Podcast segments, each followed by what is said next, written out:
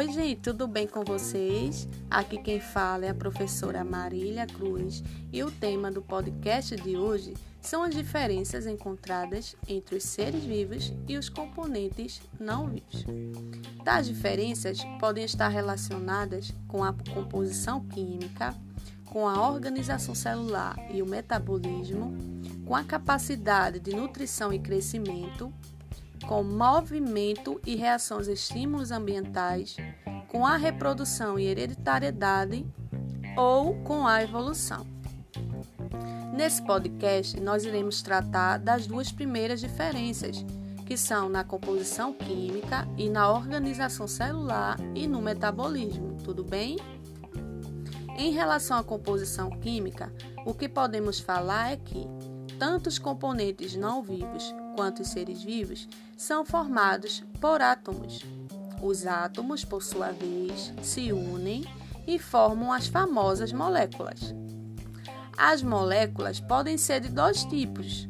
Elas podem ser inorgânicas, quando não possui o elemento químico carbono em sua composição.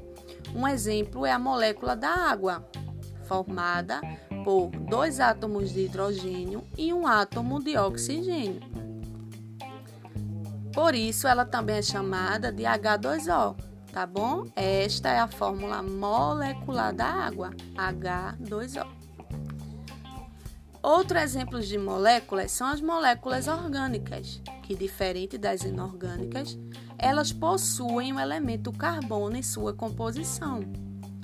Mas uma exceção a isso é o, é o gás carbônico, ou também chamado de dióxido de carbono, porque ele é uma molécula inorgânica, mas apresenta carbono em sua composição. Certo? Então se liguem nessa exceção. Bom, gente, é, enquanto que os componentes não vivos apresentam apenas moléculas inorgânicas, ou seja, que não possuem carbono, né? Com exceção do isso, muito bem, do gás carbônico. Os seres vivos vão possuir uma grande variedade tanto de moléculas orgânicas quanto de moléculas inorgânicas. Exemplos de moléculas orgânicas presentes nos, nos seres vivos são, são as proteínas, os carboidratos, os lipídios, certo? Que a gente vai estudar em bioquímica já já. É, em relação, gente, à organização celular e o metabolismo, os componentes não vivos, eles não possuem células, nem tampouco possuem metabolismo, tá? Mas o que são as células? As células são unidades estruturais e funcionais de qualquer organismo. E assim, a depender do número de células, os organismos eles podem ser classificados de forma diferente. Por exemplo, organismos que possuem apenas uma célula são chamados de unicelulares. E um exemplo de um organismo unicelular são as bactérias. Já os organismos que possuem muitas células podem ser chamados de pluricelulares ou multicelulares. Um exemplo, ou na verdade, dois exemplos dos seres pluricelulares são os animais e as plantas, certo? As células, gente, são formadas por três componentes básicos que você tem que aprender, certo? Ó, vamos lá. Ela, ela é formada por uma membrana plasmática que ela é mais externa, tá, gente? É o que vai delimitar a célula e separar ela, né, do meio externo. Vai ter também, mais internamente, o citoplasma, que é onde vão estar as organelas, certo? E o núcleo, mais internamente ainda. Lá vai ter o que? O material genético da célula. Essa, a presença dessa membrana plasmática favorece o quê? Favorece com que a célula seja um microambiente propício para que várias reações químicas aconteçam aconteça dentro dela. E um conjunto de reações químicas é chamado de metabolismo, tá? Esse metabolismo pode ser de síntese ou pode ser de degradação. Por exemplo, quando uma proteína é formada, a gente sabe, quem me segue no Instagram, viu lá que a gente teve algumas postagens sobre bioquímica. E lá a gente abordou que as proteínas são formadas por aminoácidos, que são estruturas menores. Esses aminoácidos vão se ligar um ao outro através das ligações peptídicas e vão formar as proteínas. Então, esse tipo de reação é, é uma reação de síntese, ou seja, é um metabolismo do tipo de síntese, certo? Já quando a gente se alimenta, a gente quer o quê? O nosso corpo quer o quê? Utilizar os nutrientes desse alimento. Então, esse alimento ele vai passar por várias reações químicas para que ele seja degradado, é, sendo que, para que ele seja quebrado em moléculas menores e absorvidas pelo nosso organismo. Então, nesse caso, é o metabolismo de, do tipo de degradação, tá, gente? É, deixa eu ver aqui o que eu posso falar mais para vocês. Então, assim, em relação à organização celular e metabolismo, a gente sabe que os componentes não vivos eles não vão possuir célula, nem tampouco metabolismo.